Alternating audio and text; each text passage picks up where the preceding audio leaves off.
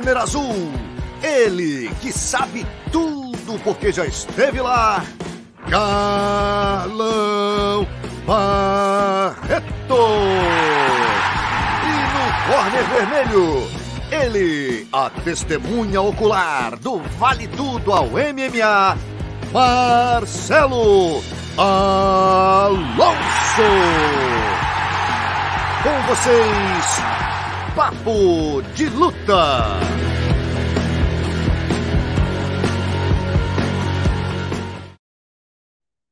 Salve, salve, galera ligada no mundo das lutas. Estou eu aqui mais uma semana, décima, décimo sexto episódio do nosso Papo de Luta. Estou aqui com meu parceiro Carlão Barreto para, como sempre, debater os principais assuntos da semana e as boas notícias do final de semana, não é isso, Carlão? Fala, Alonso, como é que você está? Tudo bem, cara? Com certeza, mais um Papo de Luta, como você bem colocou, 16 edição, né? Estamos chegando já quase à maioridade, então estamos, estamos crescendo e agradecemos aí toda a galera que nos assiste, né? Está sempre colaborando com informação, dando suas opiniões, né? Suas críticas, sempre são muito bem-vindas e esse programa é feito para vocês aí, fãs do esporte. Então continue apoiando a gente, assine o canal do Portal Vale Tudo, é, dá o seu like aí, compartilhe o Papo de Luta para que mais pessoas possam ter acesso e a gente poder, né? Aumentar cada vez mais o nosso número de seguidores aqui para falar o que a gente mais gosta, né, Alonso? Que é a nossa paixão, que, que são as artes marciais. É isso, e a gente abre o programa aqui com uma notícia fresquinha que eu acabei de ver no combate.com, né? Jorge Masvidal aceitando o desafio do Durinho, né? O Durinho estava a gente vinha até debatendo, né, Carlão, outros programas, quem que o Durinho vai lutar, né, quem que o Vicente Luque vai lutar. Semana passada a gente ficou uns 10 minutos lucubrando o que poderia acontecer e hoje acabou isso é uma nota aqui no combate.com que o Mais Vidal aceitou uh, enfrentar aí o nosso Gilbert Burns. Luta, luta, casamento bom aí pro, pro Durinho, hein? É, é uma luta, é uma luta pro Durinho, além do Durinho se manter ativo, se manter ali voltando, né, tentando voltar a uma disputa de cinturão, né, tentar uma oportunidade de disputar o cinturão é uma luta boa para o Durinho em termos de popularidade. O Mais Vidal é um lutador muito popular, né? é um cara que tem muitos seguidores, é um cara que realmente movimenta ali o mercado, é um cara que gosta de falar, né? aquele jeitão dele meio malandrão, meio gangsta. E é uma luta interessante em termos técnicos para o Durinho. Eu vejo o Durinho com muito, muita qualidade, muitas ferramentas para neutralizar o jogo do Mais Vidal. O Mais Vidal é, é um bom lutador, sem dúvida nenhuma ele é tem muito coração, mas ele tem mais coração do que qualidade técnica, estratégia nos seus confrontos. Se analisar dessa forma, ele é um cara com mais coração do que mesmo atributos técnicos e, e estratégicos. É uma luta boa para o Gilbert Burns, para o Durinho, para ele realmente ganhar mais popularidade, ganhar mais. Fazer uma grana também, que eu acho que o Masvidal vai movimentar essa luta. É uma luta interessante. O, o Durinho não tinha, não tinha outra alternativa. É, eu vi gente falando besteira, ah, Durinho pegando um cara que não está ali, é, é, que não é postulante a um, a um título e tal. Mas não adianta, o Masvidal tem um grande público, tem um hype em cima dele. E eu acho que o Durinho fez a luta certa, sabe por quê? Porque é uma luta que vai trazer ingredientes bacanas para o jogo dele.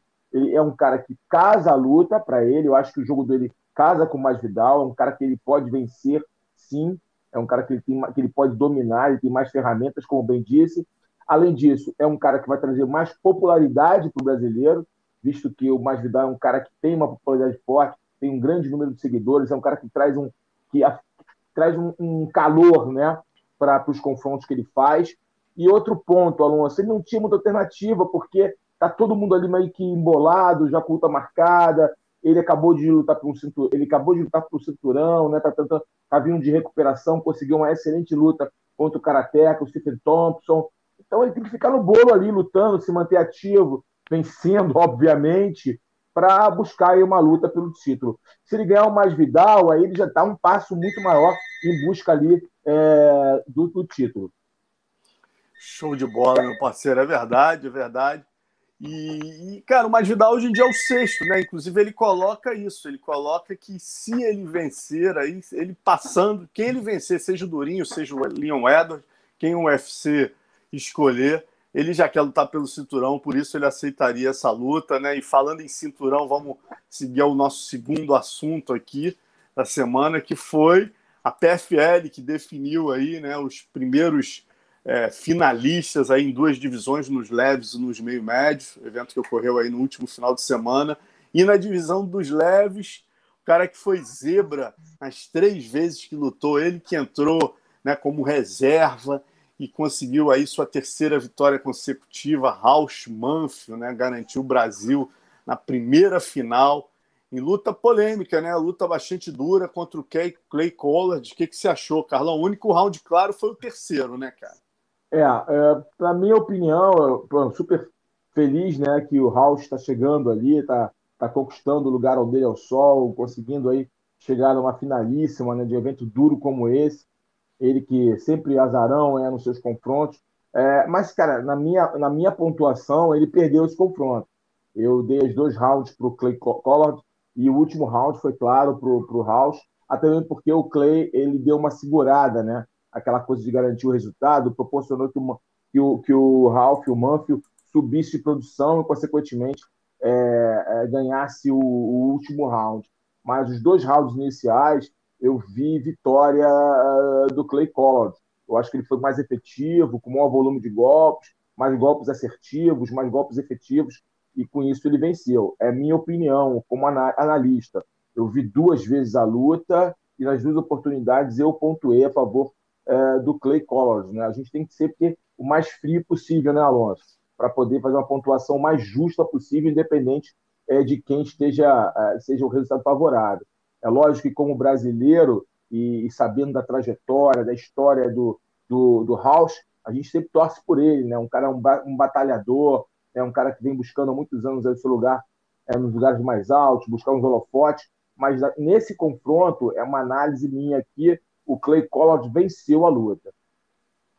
É, cara, eu, inclusive o, o Raul, né, cara, é um cara muito tranquilo. Eu acabei de ver uma entrevista dele logo depois da luta, ele falando: olha, eu não tenho como dizer 100% que eu ganhei, né? Eu acho que vai muito da interpretação dos, dos juízes. Eu acho que o Collard é um cara duríssimo. Eu só tenho certeza que eu ganhei o terceiro round. Acho que eu venci o segundo, apesar dele ter pego minhas coisas e tal, mas eu acho que eu venci o segundo. E o primeiro foi muito parelho. Ele deixou isso muito claro. Eu achei curioso, né, cara, que ele falou nessa entrevista que ele levou a esposa, a filha e o pastor da igreja dele para assistir eu, essa luta, né? O cara é vi lá, muito batalhador, pintou parede. É. Ele ficou, Carlão, de 2017 a 2021, cara, sem saber né, se ia voltar. E, quer dizer, ficou anos aí. É, pensou em abandonar a carreira. Abandonar. E você vê o que, não, que é, né? Ele, ele substituiu é, o Olivier Bamercy, ou Bamercy se contundiu, ele entrou e ia lutar com o melhor amigo, Nathan Schultz. E a curiosidade, né? Agora ele pega o Loik Radzabov, que é o, é o Khabib do Tajiquistão, né, o cara super popular lá, que fez a final de 2019 com o Nathan Schultz, perdeu é. luta duríssima, estava até revendo a luta agora aqui, cinco rounds, duríssima luta, né? E, e quem fazia o Loik Radzabov para ajudar o amigo era exatamente o Raul Manfio, né? Então ele, ele tem o jogo do cara bem mapeado, como é que você vê essa. Venceu o Radzabov, venceu o Alex Martinez Sim. agora, né, na outra semi. Como é que você vê as chances do brasileiro nessa luta, na grande final, valendo um milhão de dólares? Sem dúvida, ele tem os ingredientes para vencer essa luta. O, o Radzabov é um cara duro, como você bem colocou. É, e falar que esses caras dessa região é, são duros chega a ser redundância, né, Alonso? parece que os caras já, já nascem duros, né? Impressionante. Cajanassi ali é casca grossas. É um cara difícil de lutar, tem muito gás, é um cara que tem um bom ritmo de luta, um bom volume, mas o, o, o, o tem condições sim de vencê-lo. É tudo uma questão de estratégia, né? Como ele já tem ali mapeado né, o jogo do cara, como ele estudou muito o cara, para até poder simular o que o cara faz para ajudar o Nata é, na, na, luta né, na, em 2019, é, eu creio eu que seja um meio caminho andado para que ele possa realmente achar a estratégia correta, o jogo correto, para poder neutralizar o jogo e, e, do adversário e conseguir uma vitória, conseguir esse milhão de dólares aí, e ficaria mais um milhão em casa, né? Já que ele é meio compadre ali do, do Nathan, né? O Nathan já tem 2 milhões. Pediu emprestado aí... várias vezes. Porra. É, então. Vai ficar tudo em casa é padrinho, ali, né? cara, da filha é dele. É padrinho, é, é padrinho, são compadres ali. Então vai ser bem legal. Eu vi realmente a esposa, a filhinha dele. Não sabia que a pessoa ao lado era o pastor dele, mas eu vi a filhinha, a esposa lá assistindo, né? Apareceu a transmissão, muito bacana, essa coisa de família dele. E o Collor, o Collor também, que lutou com ele, também tem uma coisa de família muito forte treina com os irmãos, o irmão faleceu assim, de carro, tem toda um, um, uma história bacana por trás também, né? Aliás, são grandes histórias que por trás desses atletas, né? São pessoas Sempre, que nos né? inspiram, nos inspiram, né? A história dos lutadores, os caras são muito bravos, muito aguerridos, nos inspiram. Mas em termos de luta, o que importa é o resultado, né, Alonso? O que os analistas acham, deixam de achar, acaba ficando para o passado, para resenhas aqui mas o que vale é o resultado que ele vai estar na final e vamos torcer para que ele possa faça um bom confronto, que ele faça uma boa luta e principalmente que ele esteja muito bem condicionado física e emocionalmente. Ele não fique muito emocionado por estar fazendo a final, por tudo que ele passou, que ele consiga se concentrar e faça aquilo que deve ser feito. É isso. E na outra, no, na outra luta, né, nas outras duas lutas que definiram finalista do meio médio. A gente sabe o João Zeferino, que era o brasileiro que tava, tinha a melhor pontuação, infelizmente se contundiu e entrou no lugar o, o, o sueco Sadib Si, que perdeu aí para o Magomed Kerimov, né? Que, deve, que vai fazer a final com o Ray Cooper. Segundo, o Ray Cooper venceu o Rory McDonald.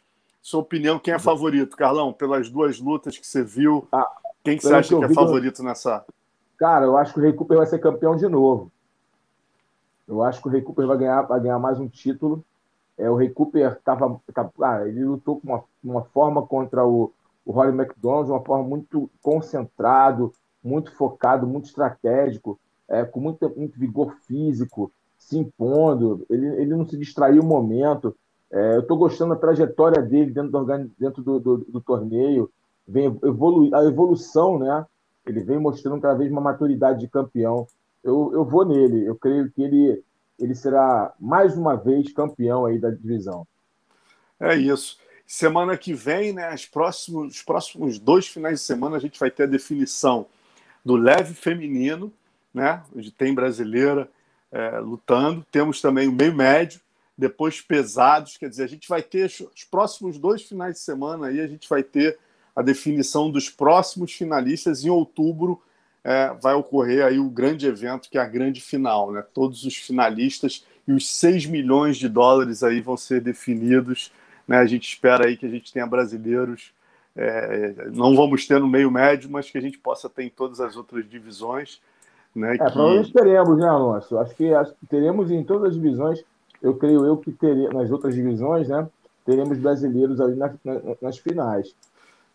É, a gente tem aqui a, a, a Kyla Harrison lutando com a Dina Fabian semana que vem e a Larissa Pacheco com a Taylor Guardado, também acredito As duas são favoritíssimas. As duas a favoritíssimas. É, a guardada é durinha, tá? É durinha, é, é durinha, vai dar, ah, é durinha, mas a Larissa está muito bem fisicamente, tecnicamente. Você vê como ela está se impondo diante das, das, das, oponentes, ela deu uma evoluída no jogo dela, está mais madura. A Larissa é muito favorita para chegar na final, né? Reeditar a final aí com a, com a Kyla. Isso, e no mesmo, na mesma sexta-feira que vem, a gente vai ter aí o Bruno Henrique Capelosa lutando com o Jamel Jones e o Denis Goltsov lutando com o Antidelidia, né? E o nosso. É... Quer dizer, a gente tem também o Renan Ferreira lutando com o Stuart Austin, lutando aí possivelmente por uma vaga de reserva. Né? Também acho que o Capelosa aí Jamel Jones é o que menos pontuou, né, Carlão? Capelosa é o que mais pontuou, o brasileiro pois com é. grande chance. Aí, de repente, quem sabe a gente sai Larissa e Bruno Capelosa, esse programa da semana que vem, a gente falando dos dois já nas finais, aí disputando um milhãozinho junto com o Rausch Manfield. É, é, é, é, verdade, certeza a gente nunca pode dar, né? Porque MMA realmente nos surpreende, né?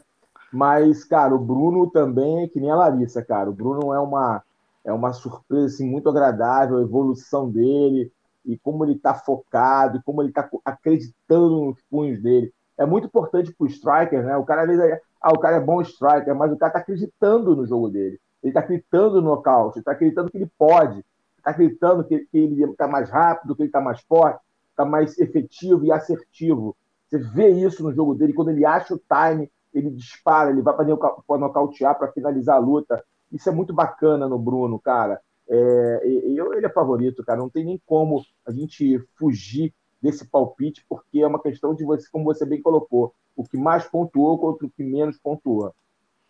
É isso. Vamos falar agora rapidamente do Bellator 264, também ocorreu esse final de semana, né? A gente teve aí o Guerrar Mossach fazendo sua defesa, primeira defesa de cinturão, depois de vencer o Douglas Lima, venceu o John Salter aí por nocaute técnico no terceiro round, em sua 57 luta. E na sequência, né, assim que terminou a luta, já foi desafiado, tá aí um, o Scott Coker, né, o chefão do, do Bellator, já foi desafiado pelo Austin Vanderford, invicto 11-0, senhor Van, Vanzan, como ele é conhecido, né? O marido Mais conhecido como o senhor Van, Vanzan, né? marido da Paige Vanzan. E, e Carlão, 11-0, mas eu estava dando uma olhada aqui, né? O nível dos oponentes. Está treinando na TT, está muito bem preparado, mas agora é um outro nível que ele pega. Né? Ele nunca pegou é. ninguém do nível do Guerrar Mussassi. O Vanderford é duro, tá? Ele é, bem, ele é um cara bem completinho. É, agora, então, na TT, acho que ele vai dar um salto de evolução, né? Um salto de qualidade no jogo dele, Alonso. Mais um ponto importante que você já falou ali na tua introdução, os oponentes que ele pegou, né? A realidade agora vai ser outra. O Gegar Mussassi, é, cara, ele é um dos jogadores que eu mais gosto, assim, tá? Da história, assim, do esporte. Alão, conta, assim, os 20 melhores lutadores que você viu lutar, que você gosta. O Gegar tá entre os 20, na minha opinião, tá? Na minha, na minha listinha aqui secreta.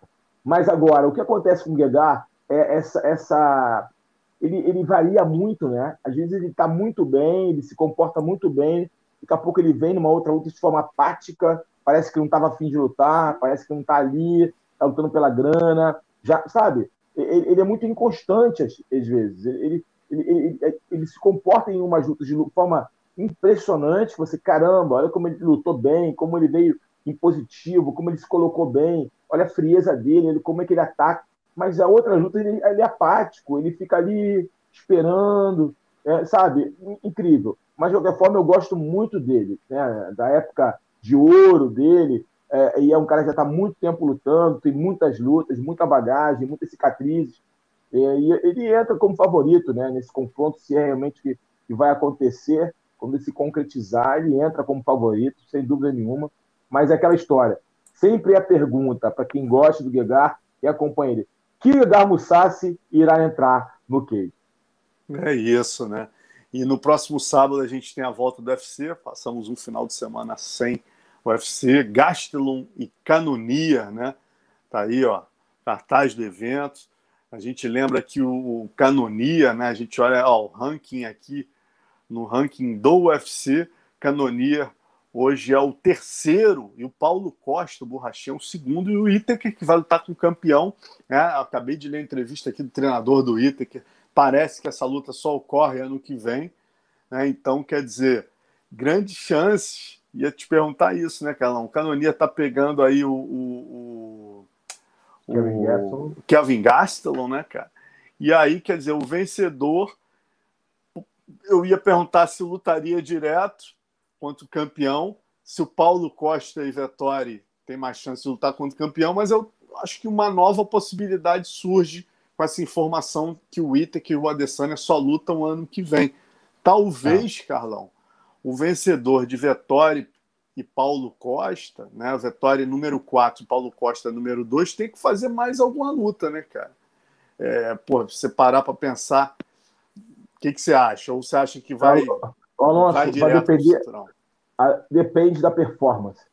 É, é, por exemplo, vamos dizer que o Canonia vença o Gastelum de uma forma assim, sabe, nocaute, consiga vencer de uma forma dominante, e a luta entre o Paulo Costa e o, e o Vettori seja uma luta morna ali, de três rounds, uma luta que não tenha muito dinamismo, cara, é obviamente que o Canonia vai tomar frente. Ou, entendeu? Tem muitas possibilidades ali nesse tabuleiro, né? Até mesmo pelo tempo que você colocou agora da luta pelo título, né? Só ano que vem.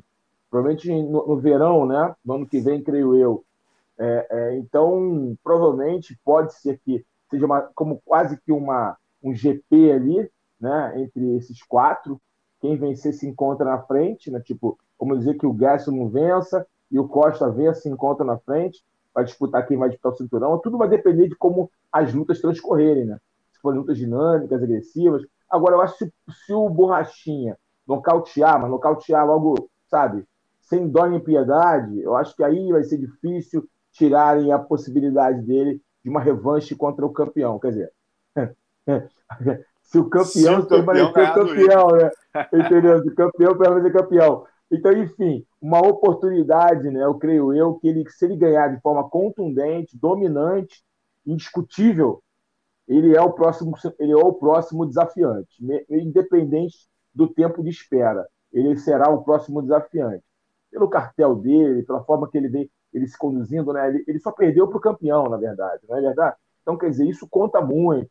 Então, ele vem e vence o Vettori de uma forma dominante. Então, eu creio eu, né, que ele será o próximo desafiante. É um cara que o Dana gosta, o UFC gosta, ele se vende, ele sempre cria uma polêmica ou outra. Então, um cara que está sempre nos holofotes. Né? A gente sabe que esses ingredientes contam também, né?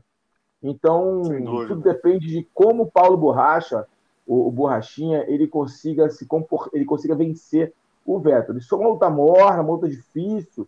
E aí, e, e, e, e sábado que vem, o Canonier, principalmente o Canonier, tá? Pela, é, pelo ranking Canonier, exatamente. Canonier, né?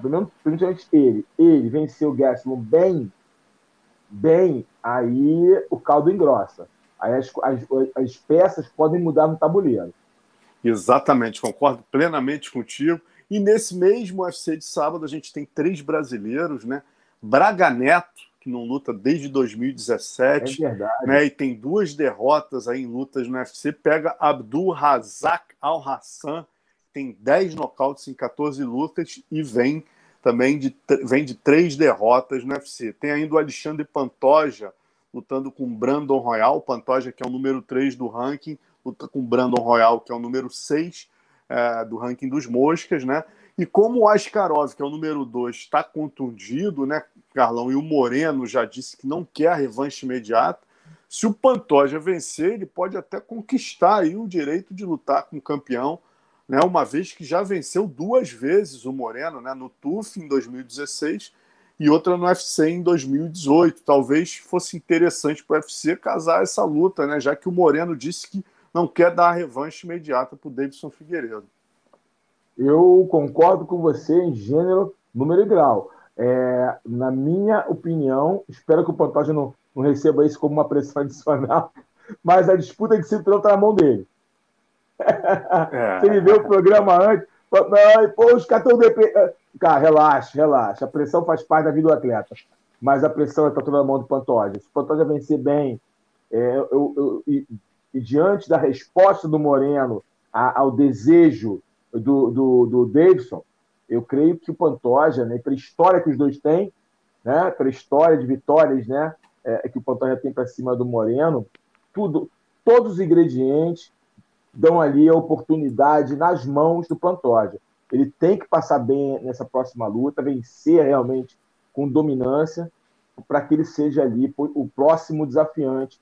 Eu, eu, eu, até que o Moreno deve estar querendo essa luta, sabia? Acho até o Moreno está querendo essa luta, porque, cara, não adianta. Qualquer, quem é lutador, quem é, sabe? Quando você perde para um cara, você tem aquele desejo de, de revanche, isso, isso te alimenta durante muito tempo, e, e poucas vezes você tem a oportunidade de lutar com um cara de novo. Ainda mais um cara que perdeu duas vezes pro mesmo cara. Cara, você pô, nunca mais lutar com esse cara. Vou, vou ter que amargar Exato. essa derrota para ele daí. Então ele tem a oportunidade, cara, como campeão, falou assim, pô, esse cara é o número 3. Ele bate a próxima luta. Eu não tenho por que não pedir, porque o Dana dá oportunidade. Então, cara, é uma luta que volta a ressaltar. É uma, a, a disputa de cinturão, se não entrar nenhuma coisa diferente no, no, no meio, né? Uma mudança de rumos entrar no meio, a disputa de cinturão está nas mãos do Pantoja. É, ele vencer bem, que ele vai ser o próximo postulante aí a bater na porta do campeão. Eu acredito nisso. É isso. É o, lembrando que o Ascar Askarov venceu o Pantoja, é o número 2, mas está contundido, né? Faria tá contundido, esse é o ponto. Está contundido, é, então realmente é, tem todo um, né, um, Já tem uma narrativa perfeita criada para essa luta ocorrer aí. Né? E a gente tem a estreia também da Jusiane Nunes nesse mesmo evento sábado. Tá aí, ó. Sete, é, sete, oito lutas, sete vitórias, uma derrota, seis via nocaute. Pega também a nocauteadora Bia Malek, 4-0, 2-0 no UFC, diferença de 20 centímetros aí em favor da europeia. Né? Vamos ver se a lutadora é a luta da Astra. É, a luta Vamos difícil. Né? Ela, a Malek fez uma luta difícil com aquela Verônica, aquela venezuelana, é. tá bem durinha. Ela tirou para nada, a menina não conseguiu derrubá-la, ela dominou. É, é Josiane, né? É, Josiane. Josiane, que ela faça uma boa luta, tenha uma boa apresentação, se comporte bem no cage, é, que emocionalmente já esteja ali equilibrada né, com essa estreia, mas é uma luta muito dura para ela. É isso, vamos mudar de assunto agora, rapaz. O mundo, mundo da luta e do futebol de cabeça para baixo. É, Khabib Nurmagomedov assinando com o time de futebol, né? E o Gamarra, Carlos Gamarra, né? É, é porra, grande craque, craque da seleção paraguaia, três é. Copas do Mundo, né? Dizendo ele, que vai estrear no MMA, rapaz. O mundo tá de cabeça para baixo, hein, Carlão? Craque. Ele teve uma grande, uma grande carreira no Corinthians, né? no Flamengo também tá. O Corinthians foi o clube que ele mais teve, teve uma carreira mais forte no Brasil e a galera conhece ele. E é, e é um, era um zagueiro clássico, né? Com tá toque, 50 aninhos a criança. Olha, ele, ó, ele foi é, zagueiro histórico do Paraguai, participou de três Copas, com passagem marcante por grandes clubes: Corinthians, Internacional, Flamengo, Palmeiras, e na Europa jogou no Atlético de Madrid, Benfica e na Inter de Milão. E já o Khabib, né, ex-campeão peso leve do UFC, assinou contrato com o Legion Dynamo, clube de futebol da terceira divisão da Rússia, né, de acordo com a agência Reuters. Ah, quer dizer, aí tem aí a foto né, dele assinando com Shamil Lakialov, que é o presidente do clube aí, e reza a lenda, Carlão, que ele seria aí centroavante do clube. Quem é que tem mais chance de se dar bem nessa, loucura? Rapaz, Khabib como centroavante ou Gamarra como lutador de MMA? Ai, que pergunta difícil, hein? Pergunta de um milhão de dólares. Brincadeiras à parte, é, cara, o, o Habib ele é apaixonado por futebol, né? E sempre teve esse desejo de jogar bola, né? Eu não sei como é que é o nível de futebol na terceira divisão na Rússia. É, agora, o Gamarra, cara, querer lutar MMA, olha, poxa... 50, né, Carlão? Esse detalhe é, é, é, importante. É importantíssimo. Aos 50 anos, ele falou que tem tá treinando há quatro anos, se eu não me engano. Olha, cara, não é que eu não acredite que cachorro velho pode aprender truque novo. Eu acredito que possa sim. Tá? Eu acho que sempre você está na mente aberta, sempre está disposto a aprender, você pode aprender o que você quiser. Agora, cara, MMA é outra história. Treino é treino, luta é luta. Né? Por mais que ele esteja treinando ali na parte em pé, a parte de solo, preparação física, o, os movimentos, a biomecânica, o entendimento de luta, tudo é diferente da, do esporte que ele que consagrou ele. Por mais que ele goste e pratique, na hora do vamos ver, as coisas são diferentes. É, então, creio eu que se ele fizer uma lutinha, com um oponente também da mesma idade e tal, acredito até que ele vença ali.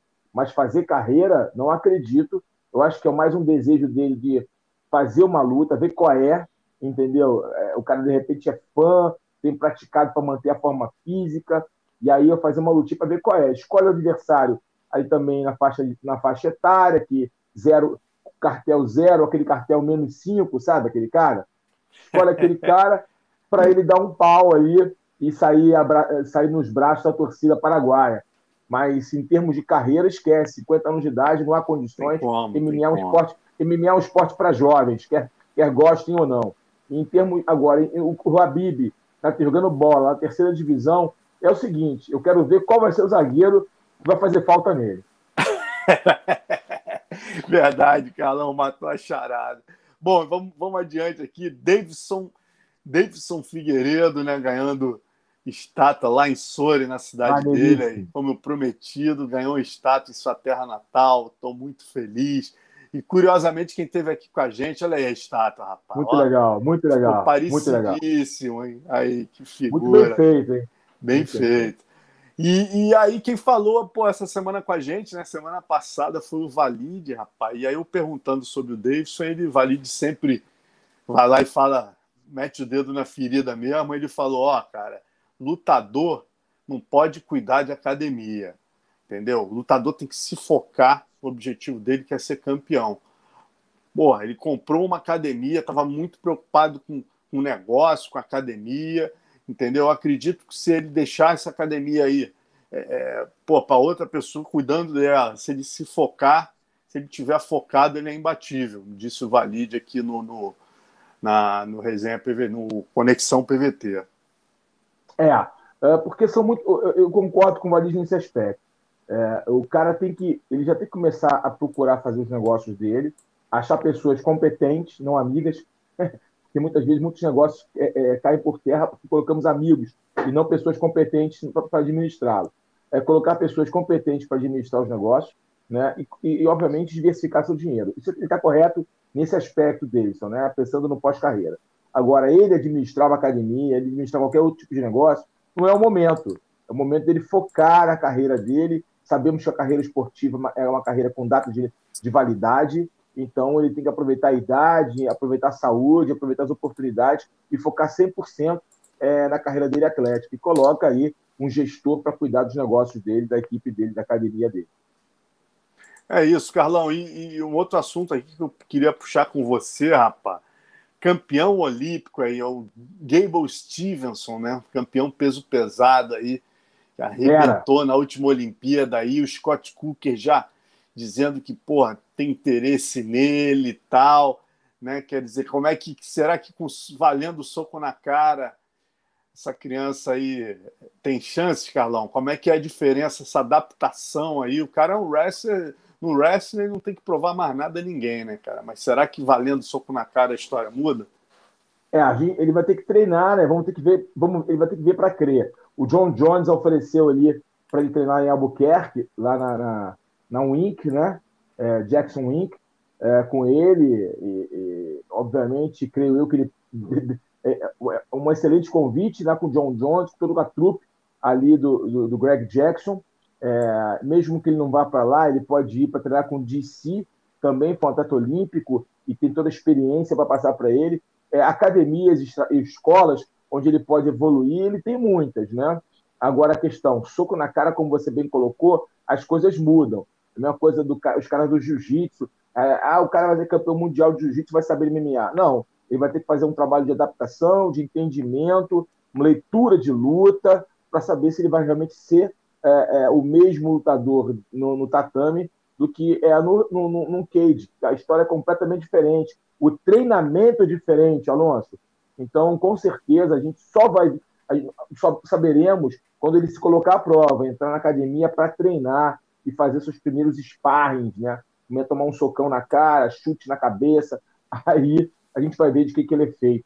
Sabemos que ele é um atleta olímpico de altíssimo nível, fera. Eu acompanho um pouco ali a, a, o circuito da, da, luta olímpica, do wrestling, e ele é fera mesmo, é um lutador de muita qualidade, né, com vários títulos, mas MMA a história é diferente. Mas se ele tem um desejo no coração, ele tem que tentar. Aí treinar aí com, ele já recebeu o convite de ninguém menos do que John Jones. Um convite desse é um convite recusado. Exatamente. Ele fala aqui nessa nota da G-Fight, né? Ele fala: existem muitos lugares para ir. Eu não sei o que vem a seguir para mim. WWE, UFC, futebol americano, voltar para a escola, a Universidade de Minnesota, quem sabe. Mas no final do dia, a melhor decisão vai surgir para a minha, é, para minha família, quem sabe quando ela vai surgir, explicou o Gable antes de reforçar seu interesse pelo UFC. Né? É, olha, eu, eu vou falar aqui sentado na minha poltrona, aqui, confortavelmente. Eu vou falar uma coisa com você, Alonso. Eu escolheria o WWE se o WWE já fez uma oferta para ele, apesar que as pessoas acham que é fácil, que o WWE é muito mais lesivo do que o UFC, pelas quedas, pelo, pelos movimentos, é um treinamento muito árduo que esses caras fazem, é, o, o retorno financeiro é incrível. E ainda mais ele seminarista olímpico, ele vai ter todos os holofotes em cima dele, vai ter muitos esportes vão se abrir, e com certeza ele pode sair, quem sabe, é, se ele for um cara carismático, se for um cara que saiba lidar com o público, tiver uma boa comunicação, pode ser um novo.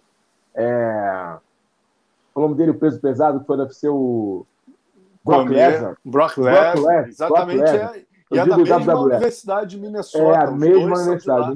É. Exatamente. O, o, novo Brock Lesnar, ganhar dinheiro como Brock Lesnar, Brock Lesnar ganhou. Aí depois, quem sabe, ele faz um nome no WWE e volta por, e vai no UFC, já ganhando cifras extraordinárias, astronômicas. A história muda, né, Alonso? Sem dúvida, sem dúvida. É o que você falou, né, Carlão? A gente já viu vários campeões é aquela parada, tem que ter o teste de soco na cara, né, cara? Às vezes o cara é, é um tremendo campeão, casca grossa tal, mas soco na cara é muito diferente. A gente já viu, não precisa nem citar nomes, quantos do jiu-jitsu foram, chegaram lá e eram cascas grossas no kimono, lutavam de dedo quebrado, lutavam nas condições mais adversas, coração gigante, mas soco na cara é diferente. Quando tomava o soco na cara, o psicológico não, não funcionava naquela, naquela dinâmica, né? E tomar soco na cara todo dia, né? Na academia, né? Lembrando que é, é, é, o treino árduo, você fazer sparring direto, tem caras que não se adaptam, cara. O sparring não conseguem fazer direito, aí não passam mal. Quantos caras eu já vi no dia de sparring não iam para academia, estavam com, com febre, com problema, matavam avó, matavam tia, porque na hora dos sparrings. eu vi muitos, eu vi muitos. Eu posso contar em livro, mas com nomes trocados. boa, boa. E olha, falando nessa readaptação, né? Quem já está com luta marcada finalmente, 24 de setembro, é o nosso Marcos Bochecha, né? Já tem o oponente Thomas Narmo, aí, o norueguês, né? 4-0, mas é um striker, tem três dessas quatro vitórias, três são por nocaute. Acho que eu não conheço o Narmo ainda, não procurei lutas dele, mas pelo que eu estou vendo aqui, parece ser um confronto interessante para ele, né, Carlão? Para começar, quer dizer, é um striker, é um cara que não tem um background de, de, de grappler, né, para dificultar, defender quedas, dificultar a vida do Bochecha. Pode ser um bom começo aí para ele. Lembrando que a gente já falou isso, mas eu tive aqui com cara de sapato, né? Eu e o Léo fizemos uma conexão com ele, ele fez elogios rasgados ao Bochecha, comparando o início né? Exatamente, ele já está há mais de um ano aí nessa de a, se adaptando ao MMA e que o Bochecha que entrou com o Bochecha atual já tem uma diferença monstruosa, que ele se não não dava treino para o Bochecha no início, né? O Bochecha todo mundo tinha o maior cuidado e agora o Bochecha está dando trabalho para ele treinando, né? Que legal, que legal. Fico feliz em ouvir isso. Bochecha, né, o maior competidor do jiu-jitsu, né, de todos os tempos, cara com o maior número de títulos é, é, no jiu-jitsu mundiais, um grande lutador de muita qualidade, um jogo muito forte, muito impositivo no jiu-jitsu, rápido né, para a categoria, sempre foi assim. É, agora, é, história, né? É, MMA é diferente. Aí, então a gente tem que entender toda a questão psicológica da estreia, como ele vai estrear. Eu creio que seu oponente seja um oponente interessante para ele, até pela formação do adversário. Eu acho que o jogo ali vai casar, mas é o como é que o Buchiche vai se comportar. A gente não pode avaliar também na primeira luta, tá, Alonso? É importante as pessoas criam uma expectativa na primeira. Deixa o cara se adaptar, fazer uma, duas, três lutas para entender o esporte, entender o MMA. Até porque muitas vezes o cara fala assim, cara, isso não é para mim. Ele luta Exatamente. uma, duas, até ganha, mas a adrenalina é tanta, a pressão é tanta. Ele fala, ah, cara, eu não quero mais isso para mim, não eu quero, isso não é para mim, eu vim aqui, vi qual é, mas não é para mim. Ou não, o ele fala, não, agora eu quero alçar voos maiores, eu quero ir para o UFC, eu quero ir para eventos maiores para me testar com os melhores, enfim. Vai depender muito da performance dele nessas lutas iniciais. Então as pessoas têm que ter calma é, com a estreia dele, é, com a primeira, com a segunda, com a terceira, tanto no sentido de não se empolgar muito com vitórias e também nem também ficar aí cabisbaixo, achando que o cara não vai dar para o negócio, se, se, houver, se houver derrotas, né? Então a gente tem que ter um pouco de paciência, porque é um, é um processo de adaptação que demora. Nem todo mundo se adapta rápido. Alguns têm aptidão natural para aquilo, outros não. Precisam ser trabalhados e treinados. É, é, tudo é treinável, Alonso. Tudo é treinável se você tiver vontade.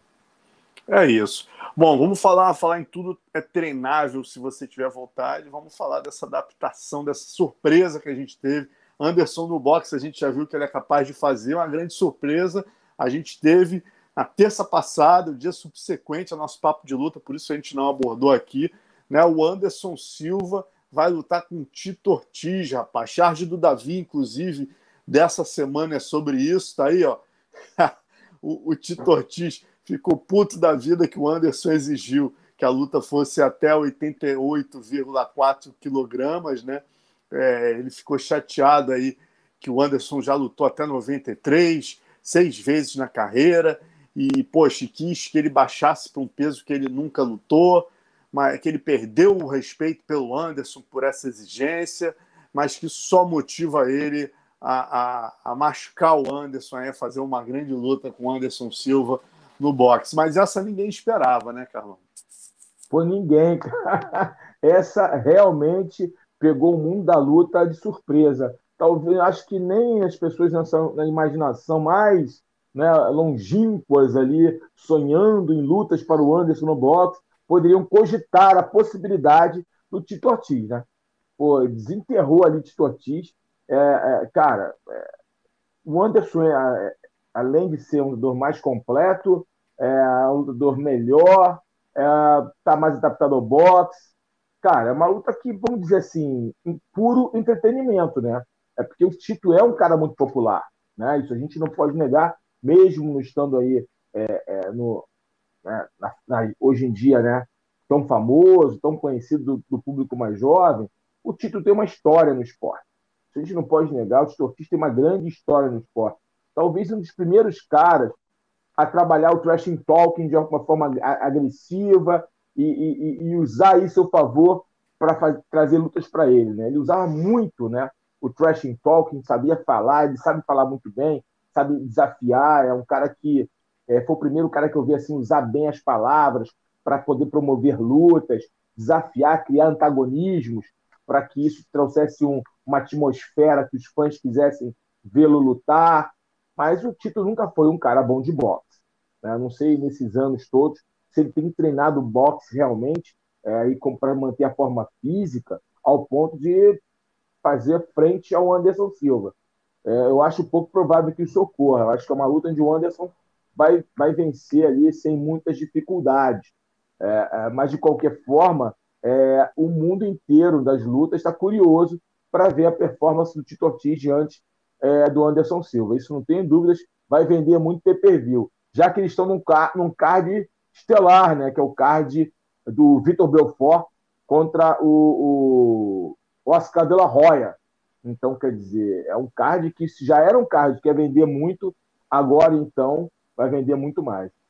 Exatamente. E eu até conversei com o Dória logo no dia seguinte, né, que a luta foi anunciada. Ele falou, é, eu falei, pô, Dória, não contou isso pra gente? Ele, rapaz, o Anderson assinou isso foi segunda ou, ou, ou, ontem que ele assinou isso. A coisa foi realmente em cima o convite. Só que o Anderson já vinha treinando para a luta né, com o Julio César Chaves.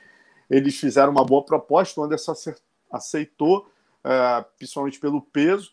Baixar, vão, vão ser, parece que, oito rounds de dois minutos. E a luta, né, a gente vinha falando direto aqui do Vitor com o a luta vai ser o Comem Event, vai ser a luta que vem imediatamente é, antes da luta principal do Vitor com, com o Oscar de la Hoya. Agora, até perguntei para o Dória, que treinou o Vitor por cinco anos, né? É, é, como é que ele vê essa luta? Ele falou, cara, o Dória, ele, o De La Roya, ele tem. Olha isso, o De La Roya subestimar o Vitor, ele vai pagar um preço caro. Ele diz que o De La Roya, se tiver bem treinado, tem condições de ganhar até nos pontos, né? se movimentar muito nos oito rounds ali, ganhar nos pontos, mas se ele subestimar o Vitor nos primeiros rounds e a mão entrar, o Vitor pode nocautear. Para você, quem tem o um desafio mais duro, Carlão? Quem é que entra com, com, com a pedreira maior aí, com a dificuldade maior? Belfort ou Anderson aí nesse, esse evento ah, de 11 não, de setembro? Não, não, não tem comparação, Dá cara. Nem para comparar. Cara, ele está lutando com um campeão olímpico, campeão mundial. O Oscar de la Roya é uma lenda. O Oscar Roy é um dos maiores lutadores de boxe de todos os tempos. Qualidade técnica, inteligência de luta. O que ele fez depois, né, os erros que ele cometeu é, na carreira dele pós-luta, não me interessam. Interessa o que ele performou como atleta. O cara é Hall da Fama, cara. É obviamente que a pedreira do Vitor. O Vitor leva vantagem pela idade, né? Mais novo, né? E, e, e também fisicamente. O Vitor sempre foi um cara mais pesado. Mas agora, em termos de boxe, não tem comparação. O Oscar de la Roya é um, é um craque, é um fenômeno, é um monstro, entendeu? E, e vai estar lutando no terreno dele. É, e creio que o Oscar de la Roya, com a luta do, do Anderson contra o Julio César Chaves Jr., ele já viu uma Exatamente. coisa. Cara, eu não, posso, eu não posso menosprezar os caras do MMA. E ainda mais esse garoto que é nocauteador. Então, canhoto nocauteador. Eu não posso menosprezar esse, ele deve ser, ele sabe disso. Agora, a pergunta é, Alonso, o Oscar de la Roya está preparado fisicamente para essa luta? Essa é a pergunta. Porque essa é a pergunta que... que, o Dória essa... também colocou. Porque o Oscar de la Roya tem um histórico, né, Carlão? De, pô, não, não ter a vida de atleta, né? Salsa e rock, salsa rock e festa, né? É, é, então, eu digo salsa porque, né? Porque é. tem, não é rock and roll. Mas brincadeiras à parte, né? Com todo respeito ao Oscar Roy, ele cometeu alguns erros na carreira dele. Ele é né, um cara que a gente, todo quem acompanha boxe, história do cara sabe que ele cometeu alguns deslizes que obviamente penalizaram a questão física dele. E ele era, e hoje em dia ele atua como empresário, um promotor de lutas. Eu não sei se ele, mantém, ele se mantém fisicamente treinado ou ele tem, resolveu treinar para essa luta. Tem toda a diferença. O Vitor Belfort é um atleta. É, quem acompanha o Vitor Belfort sabe que ele está sempre treinando. É, parte física dele, está sempre malhando, sempre treinando tal. É um cara esportista, né? Ele sempre se mantém treinado, né? Um cara que tem vício. Isso conta muito, né, Alonso? Sem é dúvida. como o Anderson também. É como o Anderson também. O Anderson Exatamente. se mantém treinado o tempo todo. Ele não para de treinar, ele treina o tempo todo, obviamente, intensidades menores, com mais volume, de uma forma muito mais é, é, é, tranquila, né? É lúdica, podemos dizer assim, brincando tal, mas está treinando, está mantendo o corpo ativo.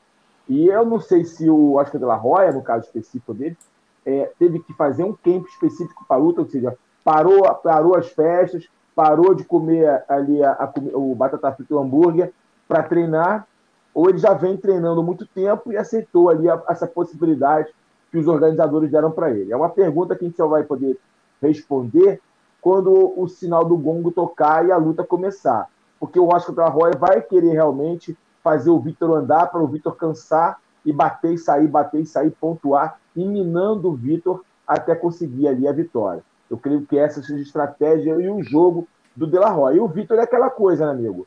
Se deixar ele encaixar dois, três golpes em sequência, qualquer um pode dormir. É verdade. Eu estava olhando, né, Carlão? Exatamente no dia 11, não vai ter o UFC.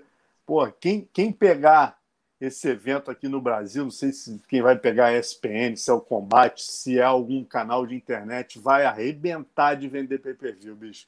Anderson e Vitor, no mesmo evento, sem o UFC como concorrência, porra, vai, vai bombar. Agora, falando ainda um pouquinho do Anderson, né? Na verdade, do DNA do Anderson, a gente teve aí é, mais um filho do Anderson fazendo a estreia nos ringues, né?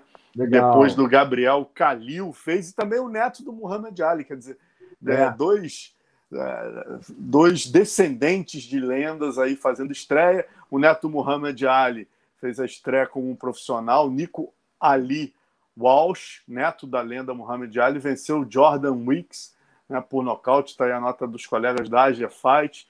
Nocaute técnico ainda no primeiro round do combate, disputado no Hard Rock Hotel e Cassino na cidade de Tulsa, Oklahoma. O curioso é que ele utilizou o calção com o qual o seu avô presenteou antes de morrer, né? Nico Ali mostrou desenvoltura desde os primeiros momentos do confronto contra o Weeks após aplicar um, uh, um knockdown no adversário. O estreante ainda fez jus ao sobrenome com o braço direito erguido enquanto o árbitro central abria contagem para o rival, animou o público presente que passou a gritar seu nome.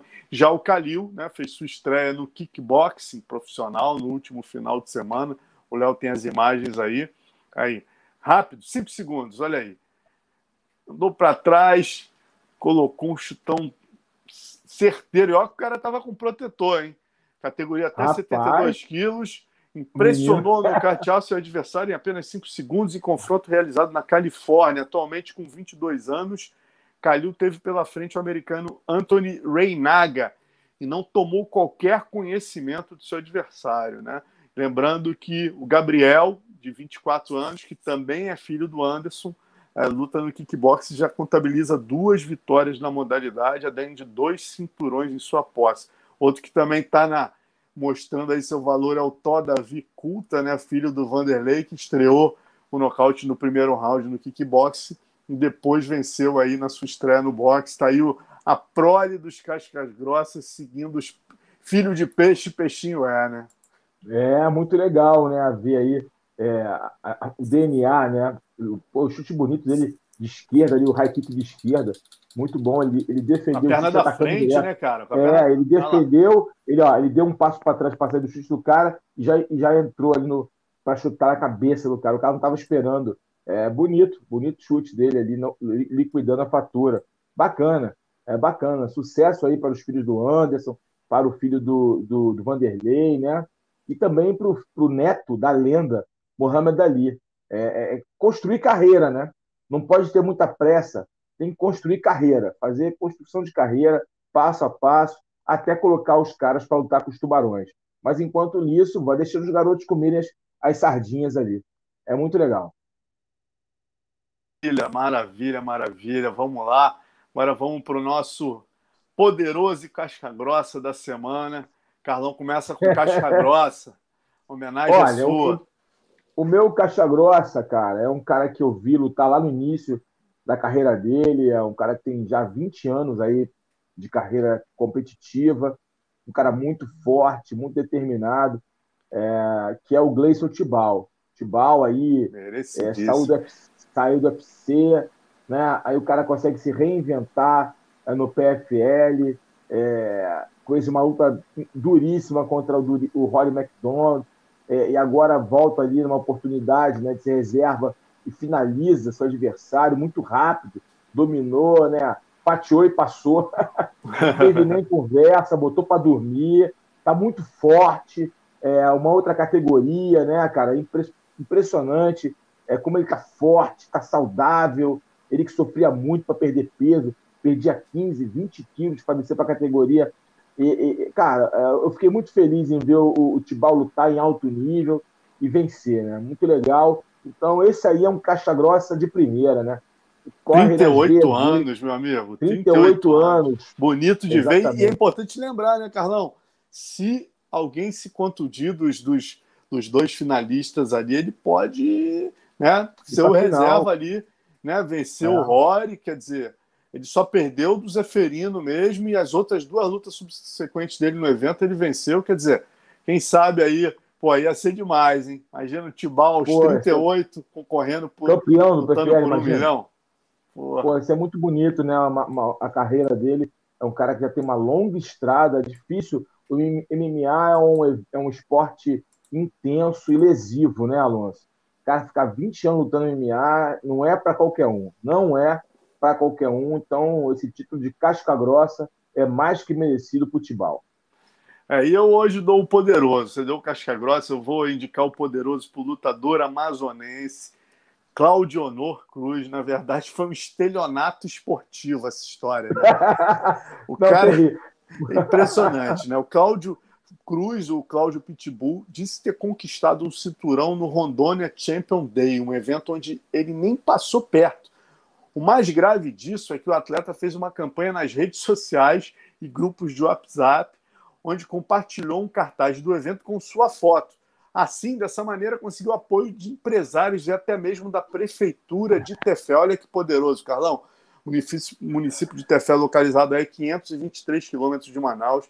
Quem descobriu que o peso mosca não passou nem perto do evento foram os colegas jornalistas do portal Emanuel Esporte, que ao pedir fotos da luta, né, receberam do, do, do, lutador aí fotos nas quais ele pousava com um cinturão, com um troféu e a bandeira de Tefé. Né? Até ferimento no superfície, no supercílio ele apresentava ter. Percebendo que poderia se tratar de fake news, os jornalistas resolveram entrar em contato com o organizador do evento, né, e, e o Júnior Oliveira, que desvendou uma das maiores armações da história do MMA brasileiro. Ah. Cláudio Pitbull não passou perto de Rondônia, ou seja, o cara falsificou o troféu, produziu cartaz e simulou até curativo, cara. Carlão. poderoso da pesada. Não, esse cara aí é um artista, merece até um. Ele lembra aquele cara da Gol, né? O, o que, me, que fingiu que era o, o dono da Gol, né, cara? Ele foi pra festa, viajou. É, cara, irmão, lembra disso aí, desse caso? Lembro, ouvi até o Não, filme. É, esse cara aí é uma versão da luta desse cara, meu irmão. Impressionante. Que louco, ele, ele, ele não, ele simulou curativo, é, falsificou um troféu, tirou foto. Cara, não, é surreal. Esse malandro aí, cara, ele é artista. Esse é um 7-1 brabo, cara. Pegou é. dinheiro do prefeito, tomou dinheiro do prefeito, cara. Muito louco, cara, muito louco. Ah, mas hoje em dia é difícil, né, Alonso? Hoje em dia, com a velocidade da informação, as, as máscaras caem, né? Quem é de mentira rapidamente é, é desvendado. Então, conseguiram aí desvendar todo esse mistério aí, todo essa, esse teatro feito pelo, pelo Claudio Honor, né? Claudio Honor é o nome dele? É, o, o nome é Claudio Honor. Ó, só, só aqui dando os créditos aqui, Notícias de Rondônia, tá? Esse site que a gente acabou de colocar chama-se Notícias de Rondônia. O nome, o nome do site é Claudiomar, Claudiomar Cruz. Clau, tá? Claudiomar. Claudiomar, apelido Cláudio Pitbull. então, ficou aí, ganhou, quer dizer, acabou se queimando com o evento, se queimou com o patrocinador, e isso aí a gente está brincando, né, gente? Mas é importante a gente puxar a orelha do Cláudio Omar Cruz, que isso não ocorra, porque é exatamente são esses essas maracutais, jeitinhos brasileiros que fazem que outros patrocinadores, talvez outros prefeitos, quando recebam um pedido de patrocínio de um atleta de verdade, pensem: opa, isso pode ser 7-1, como é que eu vou saber se esse cara vai lutar ou não vai? É. Né? Então, com essa atitude, ele pode ter prejudicado muitos outros atletas, principalmente na região norte, que precisa. Tem tanto casca grossa, cara, em Coari. Né? O Denis hoje estava me mandando é, o nome de um atleta que pô, lutou com, com um russo na Rússia. Né? É, o cara 15-0 lá na Rússia. O garoto saiu de Coari e venceu. Né? Semana que vem a gente dá o nome dele aqui. Mas o garoto foi para a Rússia e conseguiu vencer o lutador russo lá é, por 30 a 26. Quer dizer, um Pô, cara lembro. desse precisa de apoio, né, cara? Tantos casca-grossa. É. Aí vem um Cláudio Omar Cruz. O Léo tá me dizendo aqui que ele, ele anunciou aposentadoria logo na sequência. Quer dizer, passou uma vergonha tão grande, né, cara, que na sequência foi lá e disse que tinha se aposentado. Não, cara, você falou tudo, a gente já tá rindo aqui porque é um caso tão, tão, tão difícil. Eu nunca tinha ouvido falar nisso. É, quer dizer, até agora você falando aqui, eu lembrei de, algum, de um caso lá da minha época. Jaime Marcelo? Jaime Marcelo. Bom, bom, exatamente. Eu lembrei desse rapaz aqui. Mas é um outro 7-1 brabo da nossa época. Mas, é, cara, isso aí atrapalha muito. Você colocou muito bem, Alonso.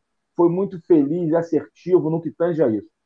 atitudes como essa, de estelionatário, isso de, de, de, de, é um né? Esse cara ele não prejudica é, os patrocinadores, ele prejudica toda a comunidade da luta, que acaba afugentando patrocinadores. De repente, um outro atleta vai fazer uma vaquinha né, para buscar um patrocínio, ele não vai, vai acreditar, vai achar que ele também é mais um Claudio Omar aí da vida. Então, realmente, nosso puxão de orelha aqui, o poderoso do mal, Claudio Omar aí, se aposentou das lutas. Espero que na carreira que ele for é, seguir agora ele possa ser correto e íntegro. Eu acho que esse exemplo que nós temos que dar, né, de integridade, é, de boa postura, de boa índole, é isso que nossa sociedade, nossa sociedade precisa, de bons exemplos. Exato. E falando em bons exemplos né, e aposentadoria, a gente termina hoje um das antigas muito especial, né, um cara que fez história no MMA, no jiu-jitsu, uma lenda do esporte, né? Ronaldo Jacaré, que também no dia seguinte aqui ao nosso papo de luta anunciou né, para o Marcelo Russo, para a Anaíssa, lá no Mundo da Luta, edição 148, eh, anunciou aí o seu adeus ao MMA, se aposentou aos 41 anos, com 37 lutas, 27 vitórias, 14, 26 vitórias, 14 por finalização, oito por nocaute ou nocaute técnico, foi campeão do Strike Force, chegou a ser o primeiro do ranking do UFC, né, teve o azar aí de se contundir e ter que se retirar quando a luta de título apareceu, mas é um cara que a gente sempre vai lembrar como né, um cara que fez história no MMA, né, Carlão? E no jiu-jitsu. Ah, não tenha dúvidas, Alonso. O Ronaldo Jacaré é uma lenda do esporte, né? tanto do jiu-jitsu quanto do MMA. É um cara de altíssimo nível, um casca grossa. Um cara, quando teve no auge, sempre foi um cara que é, todo mundo apostou nele como um possível campeão. Está ali com, com o Sensei Henrique. É, eu tive aí, ó, é, é, eu lembro muito bem de uma. De uma, uma do Jacaré, o, o Alonso. É, e foi legal uma, uma passagem que eu tenho com o Jacaré, cara, muito interessante. E quando eu fui pro Jungle Fight, ele queria me conhecer. Aí o CC Henrique, ele, ele treinava com o CC Henrique ainda e tal. Aí o CC Henrique me levou até ele, né? Ele estava lá se concentrando para a luta. Eu fui lá bater um papo com ele, trocar uma ideia com ele. Foi muito legal, foi uma experiência muito bacana, né? Eu não conhecia pessoalmente, só dos campeonatos de jiu-jitsu, né? E aí foi bacana falar com ele, trocar uma ideia com ele. É, é um garoto muito trabalhador, né? um cara muito família, tá sempre com a família dele. Depois, mais tarde, eu tive um pouco mais de intimidade com ele, um pouco mais de contato com ele quando ele veio morar no Rio de Janeiro, né? Começou a treinar na X-Gym.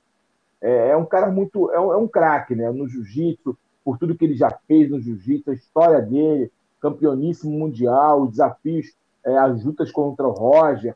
Então, realmente, cara, é um cara que é, o mundo das lutas né, deve realmente aplaudi-lo, respeitar e torcer para que as próximas atividades que ele faça, seja como dono de academia, o que ele estiver fazendo, né, nós possamos apoiá-lo, porque ele merece, porque é um, é um craque, é um craque. Ele está montando academia lá em, em, Orlando, né?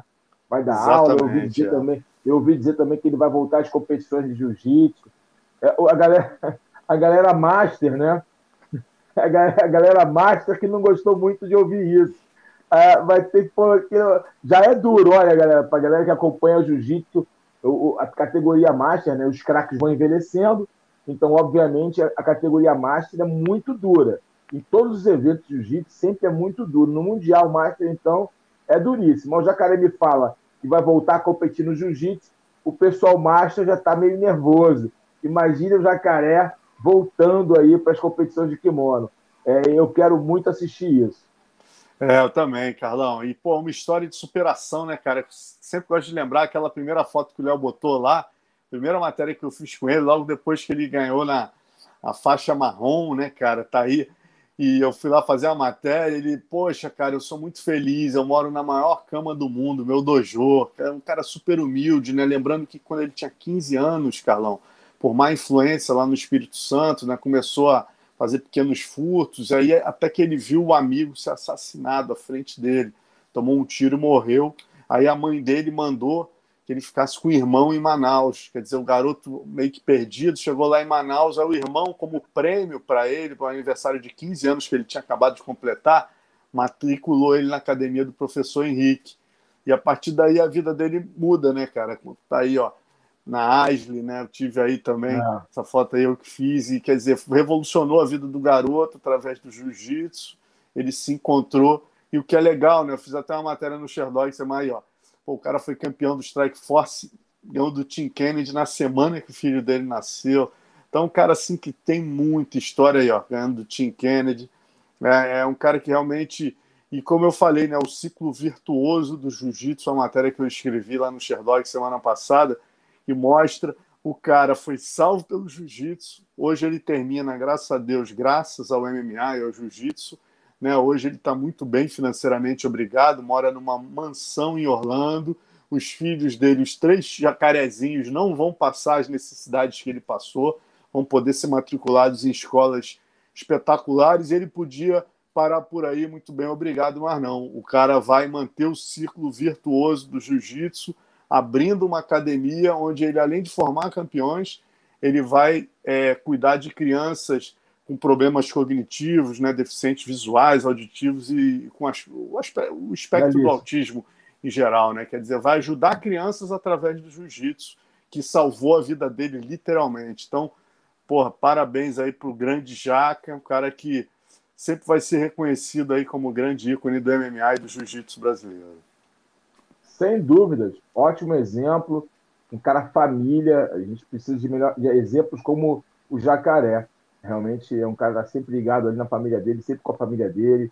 E, e, as pessoas que valorizam família, nós temos que sempre estar ali de olho nelas, né? São exemplos a serem seguidos, né?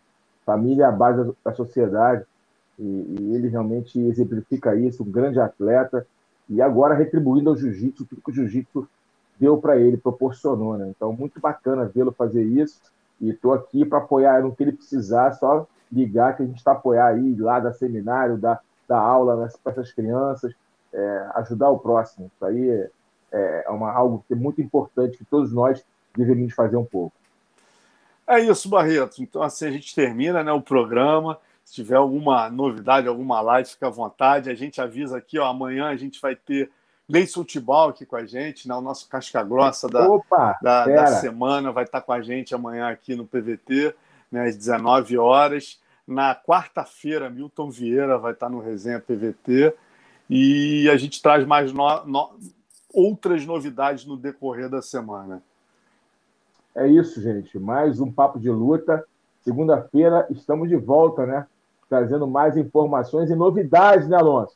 Novidades vindo aí. Segunda-feira a gente vai ter muita novidade, muita coisa boa para falar para vocês aí. Então, vocês que curtem nosso trabalho, nos seguem aqui, continuem nos seguindo na rede social, fiquem ligados aqui nas notícias do portal do Vale Tudo. Segunda-feira temos coisas boas, boas notícias aí para a galera que curte nosso trabalho, que curte aqui o Papo de Luta toda segunda-feira às 8 horas. Eu já sei que já está na agenda de vocês. Todo mundo já está na agenda. Na segunda-feira, 8 horas, eu não faço nada. Vou para academia mais cedo, porque eu tenho um papo de luta lá com o Carlão e com o Alonso. É isso, Barreto. Tamo junto, meu amigo. Segunda que vem a gente aguarda vocês aqui, galera. Um